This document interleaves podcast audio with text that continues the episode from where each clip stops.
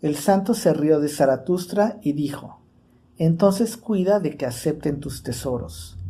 Ellos desconfían de los eremitas y no creen que vayamos para hacer regalos. Nuestros pasos les suenan demasiado solitarios por sus callejas. Y cuando por las noches, estando en sus camas, oyen caminar a un hombre mucho antes de que el sol salga, se preguntan, ¿a dónde irá el ladrón?